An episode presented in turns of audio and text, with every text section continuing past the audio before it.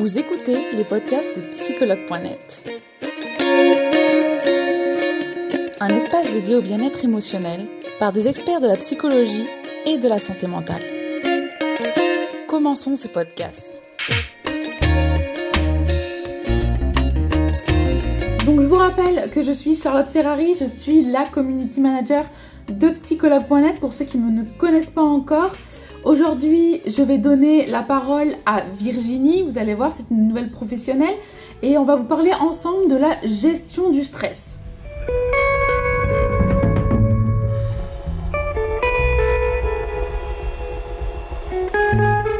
Bonsoir Eugénie. Salut Charlotte. Bonsoir, bonsoir. Comment, comment vas-tu? Eh ben écoute, ça va très bien. Très bien et toi? Très bien, merci. Je suis heureuse de t'accueillir donc pour ce direct. Tu es nouvelle ici et ça me fait très plaisir d'accueillir euh, une petite nouvelle. merci beaucoup. donc je vais te laisser te présenter euh, aux utilisateurs très brièvement, mais et j'espère ne pas avoir écorché ton nom tout à l'heure. Non, il n'y a pas de souci, il n'y a pas de problème. Donc bonsoir à tous, bonsoir, bonsoir. Alors donc je me présente. Je m'appelle Eugénie Besqueux, je suis coach thérapeute euh, spécialisée en gestion du stress et en libération des émotions. Euh, moi, aujourd'hui, j'accompagne donc euh, femmes et hommes, à, et hommes à vraiment faire de chaque étape euh, de leur parcours, de leur vie, une clé dans leur réalisation. Pour moi, rien ne nous arrive par hasard. Et donc, je combine en fait mes accompagnements, tous mes outils dans mes accompagnements, et on est sur des outils vraiment holistiques. Bonsoir, bonsoir. Je qu'il y a pas mal de gens qui se, qui se connectent. Donc, le principe, voilà, c'est vraiment d'avoir une approche tête, cœur, corps. D'accord. Bah, merci Eugénie de t'être présentée. Donc aujourd'hui, on va parler spécifiquement de la gestion du, du stress. Alors, est-ce que tu peux me dire comment sait-on que l'on stresse justement et quels sont les symptômes?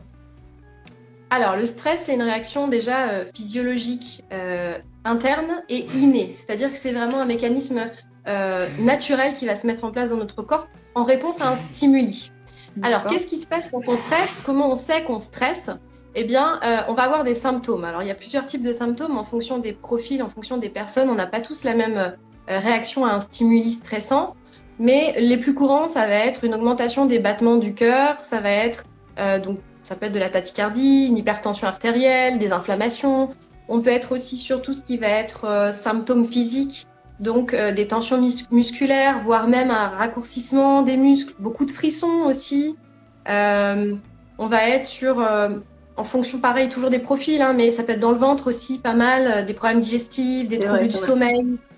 Euh, le ventre, c'est vraiment le, le, le, centre des émotions.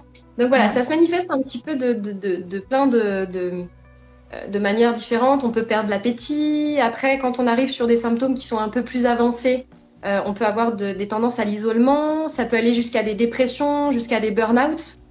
Euh, donc voilà, on, mais en, disons que euh, sur la base, on est plutôt sur des symptômes euh, réactionnels plutôt sains, et c'est quand le stress devient vraiment aigu, qu'il devient chronique, que là on arrive sur des symptômes beaucoup plus avancés parce qu'il y a plusieurs phases en fait dans le stress. D'accord. Et alors ces symptômes avancés, euh, ils font partie de ceux que tu nous as déjà cités ou il y en a d'autres? Alors, il peut y en avoir d'autres, ça peut être des inflammations chroniques, ça peut être euh, euh, des pathologies euh, bah, digestives, ça peut être, on va avoir des burn-out, on va avoir des dépressions, on va avoir tout ce qui va être maladie pas mal en HIT aussi, qui vont être des surinflammations. Il faut savoir que le stress produit de l'oxydation dans l'organisme. Donc ça va entraîner voilà, pas mal d'inflammations si on n'est pas, on n'est pas. En fait, le stress en soi n'est pas négatif. Ce qui est négatif, oui. c'est s'il n'est pas suivi d'une phase de récupération. D'accord. Donc voilà. finalement, si on laisse submerger par son stress ou qu'on le vit longtemps. S'il devient chronique, c'est-à-dire que si on vit une phase de stress euh, et que derrière on récupère pas en fait au niveau du système nerveux, eh bien euh, le stress va se prolonger, il va venir se déposer en fait à l'intérieur du corps. En fonction de, de, des, des, profils, il va se cristalliser à certains endroits. Et ça peut donner bah, voilà de la rigidité musculaire, euh, des rétractions musculaires aussi, donc l'impression d'être un peu tout le temps tout fermé dans le corps, des difficultés à respirer, ça peut bloquer la cage thoracique, euh, ça peut après enchaîner sur voilà des insomnies. Ça dépend vraiment des profils, mais euh, mais c'est vrai que oui, prolonger, ça donne des malheureusement des pathologies assez avancées. D'accord, merci Eugénie. Alors maintenant, c'est vrai qu'on a vu les symptômes, mais alors du coup, quelles sont les causes de ce stress? Alors, le stress, il est multifactoriel. Donc, il n'y a pas une cause. Il y a euh, 7 milliards d'habitants et donc il y a 7 milliards de causes, hélas. Donc il n'y a pas de règle générale malheureusement. Ouais, j'aimerais pas, j'aimerais bien pouvoir vous en donner une, mais il n'y a pas de règle générale. C'est en fait vraiment, euh, c'est notre euh, notre réponse personnelle face à un stimuli. Donc le stress, il peut être postural. Si je maintiens toute la journée une mauvaise, posture et que je ferme mon corps, ça va impacter euh, du coup euh, mon stress, ça va créer du stress. Le stress, il peut être émotionnel. Euh, face à une blessure, face à une discussion qui vient toucher en moi des sujets profonds, des blessures, etc. Ça peut être psychique, parce que les pensées créent du stress.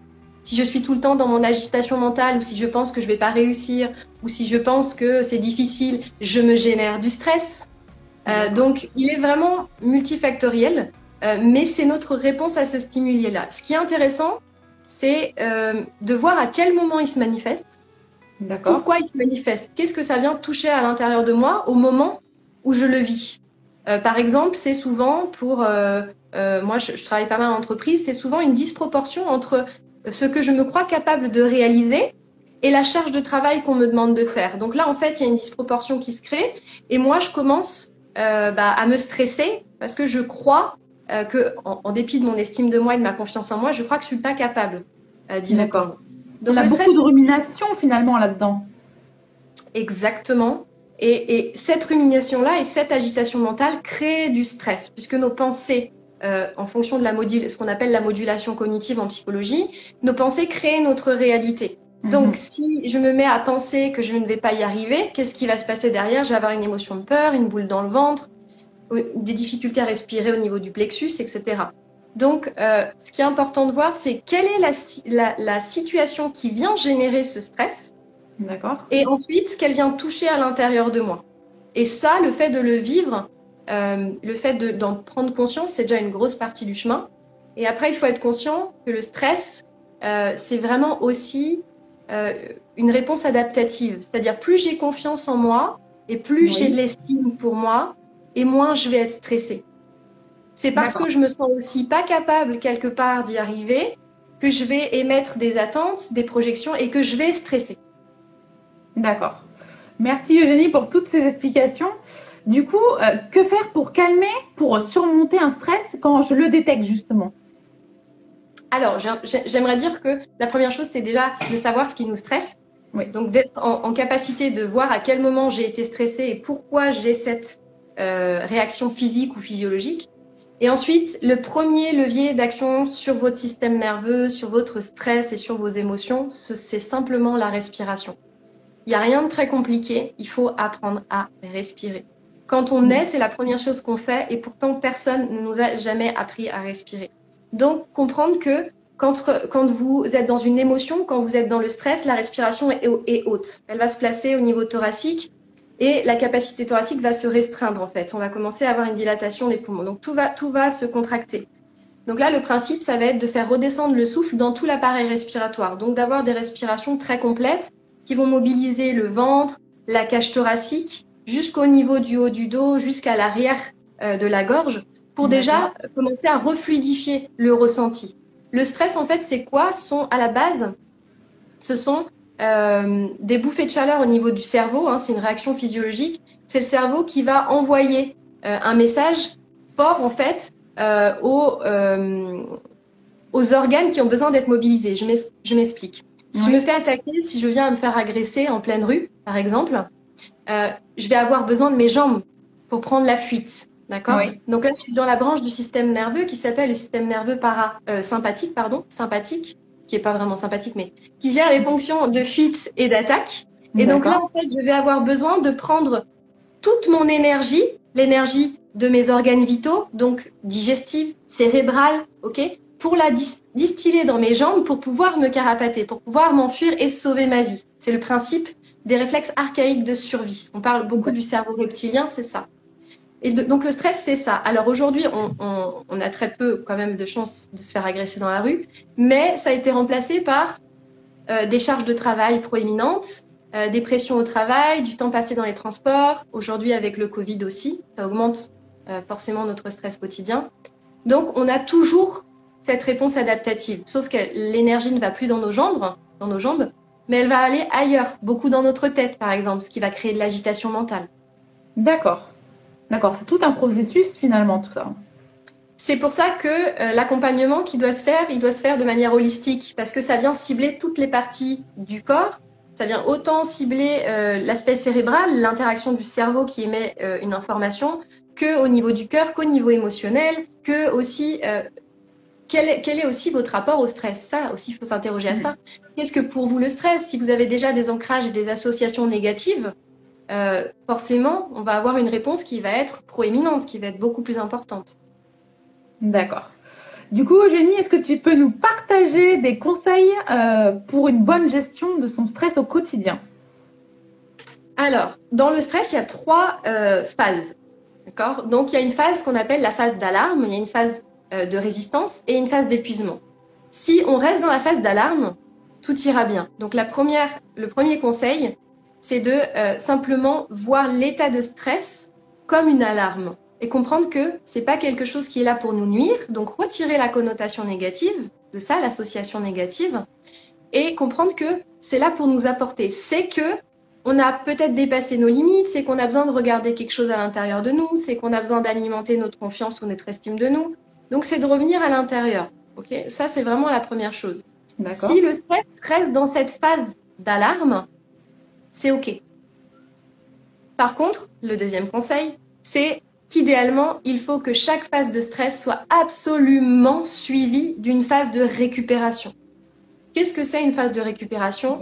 C'est une phase où on bascule du système nerveux sympathique au système nerveux parasympathique. Donc je me détends, je respire consciemment avec la respiration complète dont on vient de parler.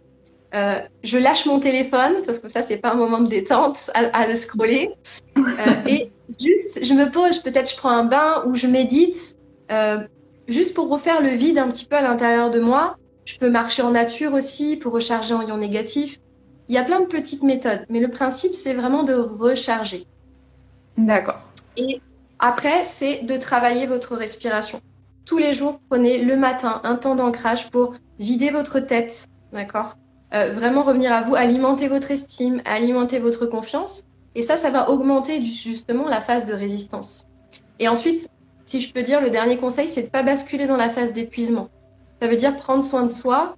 Au quotidien, il y a de très très bons aliments euh, qui aident à gérer le stress, qui empêchent euh, l'oxydation pardon, euh, des cellules, éviter voilà tout ce qui va être peut-être inflammatoire et prendre soin de soi au quotidien. Il n'y a pas de miracle. Hein. Pour répondre au stress, il faut déjà accepter d'être face à ce stimuli et regarder ce qui se passe à l'intérieur de soi et travailler sa respiration. Vous l'avez toujours sur vous.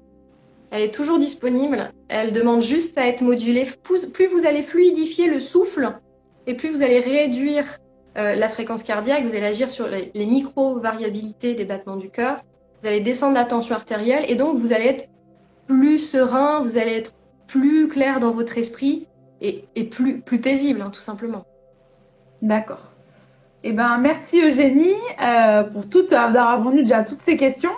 Euh, alors, euh, il y a. alors, on va passer à quelques questions utilisateurs. Donc, alors. Alors, est-ce que le stress nous rend agressifs? Absolument. Absolument. Mais là, ça veut dire qu'on a déjà basculé dans une phase de résistance. On n'est déjà plus dans la phase d'alarme. Là, on est allé beaucoup plus loin. Alors, le stress crée de l'irritabilité. Hein. Oui. D'accord. Il crée beaucoup d'émotions. Là, ça veut dire qu'on est déjà au niveau émotionnel. Donc là, il y a vraiment besoin de vivre, de ressentir l'émotion et ensuite de la libérer. Par exemple, avec de l'EFT, l'émotionnel freedom technique, d'aller tapoter à certains endroits. Euh, mais oui, le stress rend agressif. Maintenant, il faut voir qu'est-ce qui a déclenché cette agressivité? Quel est le stimuli qui a fait que vous soyez dans cet état? Il y a toujours une racine et on peut agir quand on connaît la racine. D'accord. Merci Eugénie. Alors, on va regarder notre question. Il y a beaucoup de questions. Alors, est-ce que le stress engendre des baisses de libido? Absolument. Absolument, tout est corrélé. C'est pour ça que j'insiste sur le fait qu'on est vraiment des êtres holistiques, la dimension tête-cœur-corps. C'est que ça agit en fait sur nos hormones. Qu'est-ce qui se passe? Euh, là, on est vraiment sur euh, tout ce qui a trait au plaisir. Et quand on est excessivement stressé, on n'est plus dans l'instant présent, on est dans l'agitation mentale on a beaucoup d'hormones, notamment l'adrénaline, d'accord, euh, qui stagnent dans notre organisme et on n'est plus connecté à notre plaisir. Là, on est en phase vraiment de, lutte, de combat. Donc, ça peut bien sûr agir sur le phase de libido. Ça peut créer beaucoup d'isolement. On a, on a tendance à plus vouloir voir personne, à plus vouloir un retranchement vraiment intérieur sur soi. Et c'est pour ça que c'est important d'agir sur la phase d'alarme, c'est-à-dire d'être en mesure de comprendre ce qui va déclencher euh, ce stress. D'accord. Merci. Alors, on va en regarder une autre.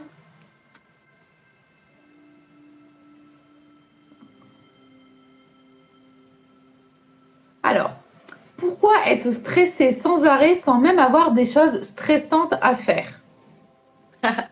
Alors là, dans ce message, je glisse un petit jugement.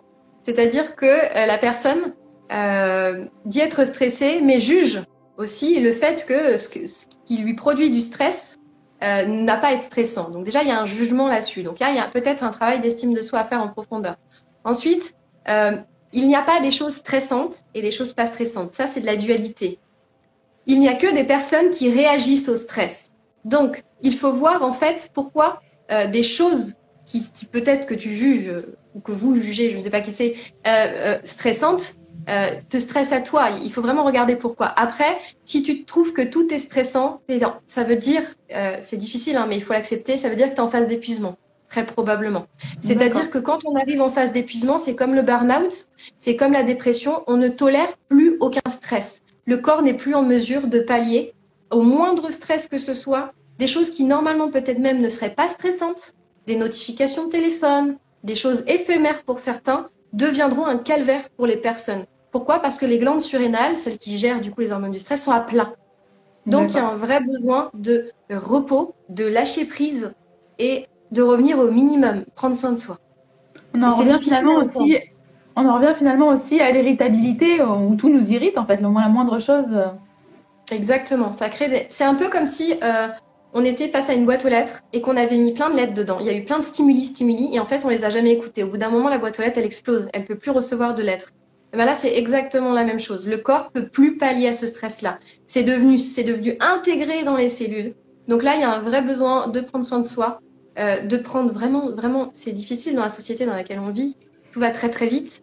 Euh, mais d'essayer de s'instaurer des petits rituels, euh, de faire du yoga. Le mouvement aussi va beaucoup vous aider à gérer votre stress. Euh, si vous, toute la journée vous avez une posture fermée, ça va impacter, d'accord, vraiment le stress au niveau du postural. Donc, ce qu'il faut, c'est essayer d'ouvrir, peut-être faire des, simplement des petits exercices d'ouverture et de fermeture pour déloger le stress et réimpulser une nouvelle dynamique avec le souffle. D'accord, merci. Finalement, un peu de relaxation, pas forcément euh, faire du sport. Alors, faire du sport, ça va diminuer le stress puisque ça va réduire l'oxydation. Donc, c'est une solution. Euh, maintenant, pour les personnes qui sont pas sportives ou qui ont des appréhensions vis-à-vis de ça, il n'y a pas besoin d'un mouvement qui soit forcément très cardio, très impactant. Euh, il y a aussi du yoga, des mouvements qui vont être plus doux. Encore une fois, on est tous différents, donc ça dépend vraiment des constitutions, ça dépend des besoins. Il y a du Tao, enfin, on peut faire beaucoup, beaucoup de choses pour réussir à se soulager. D'accord. Alors, on va encore regarder une ou deux questions. Alors, c'est une personne qui a posé la question il y a deux minutes. Donc, elle a suivi le direct et elle a décidé de poser la question. Alors, comment on alimente son estime de soi finalement? Eh ben, C'est une super question. Euh, c'est une de mes spécialités, donc c'est cool. Euh, alors, du coup, l'estime de soi, c'est la valeur. Déjà, qu'est-ce que c'est? C'est la valeur qu'on se porte. Ça a été conditionné par notre aire cérébrale maternelle. Donc, beaucoup la voix de la maman qu'on a entendue enfant. Euh, c'est vraiment la valeur en fait que je me porte en dehors de tout ce qui se passe autour. C'est-à-dire malgré mes échecs, mes réussites, il peut se passer n'importe quoi. Quelle est la valeur que je me porte? Comment on l'alimente? Bah, C'est un muscle, exactement comme le cerveau, exactement comme euh, les quadriceps. Donc tous les jours, il faut l'arroser. Tous les jours, il faut y mettre beaucoup d'amour. Donc comment on l'alimente? Avec des exercices exercices euh, thérapeutiques, avec des exercices de coaching. On peut, euh, par exemple, commencer à prendre du temps pour se regarder tous les jours dans le miroir, c'est fondamental, accepter son image. Euh, ensuite, on peut regarder toutes ses qualités. Je vous donne quelques pistes comme ça. Voilà, faire une liste de toutes ses qualités, de toutes les choses qu'on a réussies dans sa vie, de toutes ses réussites, euh, de toutes les symboliques qu'on met derrière les peurs, de tous nos conditionnements. Plus vous allez apprendre à vous connaître et plus vous allez apprendre à vous aimer dans toutes vos dimensions. C'est ça l'estime de soi. D'accord. Merci Eugénie. Elle n'était pas simple cette question parce qu'elle était euh, assez euh, générale en fait. Hein. Oui. Alors du coup, je vais te proposer une dernière question. Il y en a beaucoup, mais malheureusement, je ne peux pas toutes les faire. Je vais essayer de poser une question un peu plus vieille. Alors, euh, alors, comment ne plus être contrôlante après un burn-out? Alors, est-ce que le stress finalement est aussi lié au fait de toujours vouloir contrôler les choses? Absolument. Ça, c'est vraiment un, un comportement euh, d'insécurité intérieure pour la plupart. Hein. C'est quand on commence à euh, vouloir tout contrôler à l'extérieur, c'est qu'à l'intérieur, il y a beaucoup de conditionnements et il y a beaucoup de choses qui sont figées. Donc, il y a un vrai besoin d'apprendre à lâcher prise. Alors, un burn-out, typiquement, le syndrome d'épuisement professionnel, euh, enfin, personnel ou professionnel, parce qu'on le catégorise dans le professionnel, mais ça vient pas que de là. On a aussi des syndromes, on a aussi des burn-out familiaux, on a des burn-out personnels, etc. Euh, donc, comment ne plus être contrôlant Apprendre à lâcher prise, se déconditionner? Travailler en profondeur euh, sur euh, les déconditionnements internes, de, beaucoup de vos croyances aussi, et installer une posture sécuritaire. Dans le, dans le burn-out, il y a vraiment plusieurs phases. Il y a quatre phases qui sont extrêmement importantes quand on les traverse, qu'il faut prendre le temps de vivre, en fait. Parce que si on ne le fait pas, on va tout de suite après, on va recommencer à partir dans, quelque part un peu nos travers, les mauvaises habitudes qui nous ont menés à ce burn-out-là. Donc, euh, ça, c'est un accompagnement vraiment très spécifique, mais il faut être conscient que le burn-out met du temps. Vous avez vraiment besoin de temps et c'est ça qui est le plus dur, de temps pour guérir, pour euh, vous recharger, pour vous ressourcer. Le burn-out, c'est un épuisement complet de l'organisme. Hein. Euh, sur toutes les fonctions physiologiques, on est vraiment, euh, la flamme, elle est très très faible.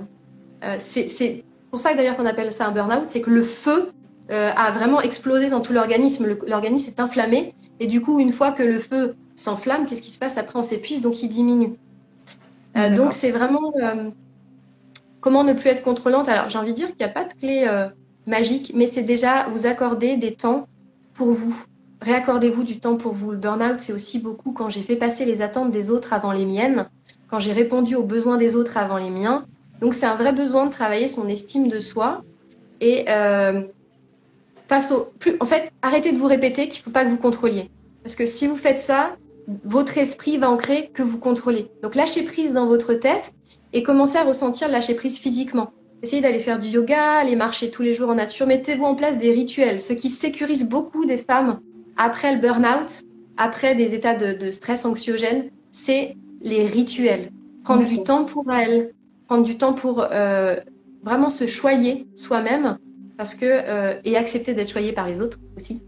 Et puis euh, voilà, parce que ça c'est la plupart du temps dans les burn-out, c'est aussi qu'on voilà, on n'a peut-être pas su demander de l'aide au moment M.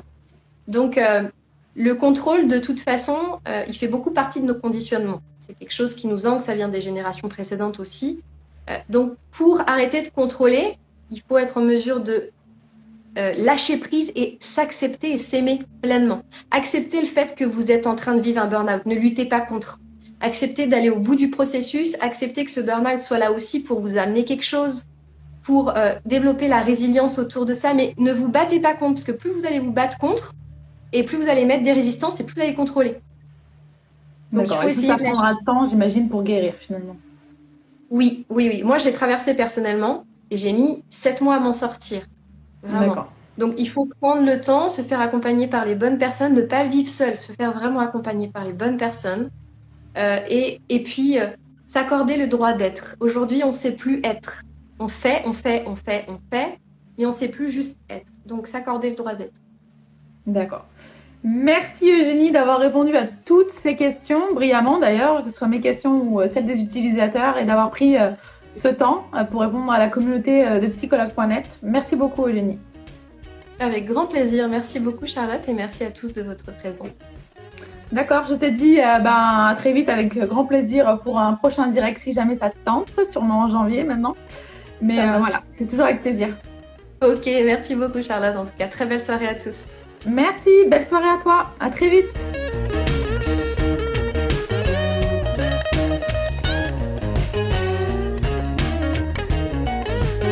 Nous espérons que vous avez aimé le podcast d'aujourd'hui. Souvenez-vous que tous ces sujets sont disponibles sur notre site psychologue.net et que vous pouvez également voir la vidéo complète sur l'Instagram TV sur psychologue.net. Rendez-vous dans notre prochain podcast.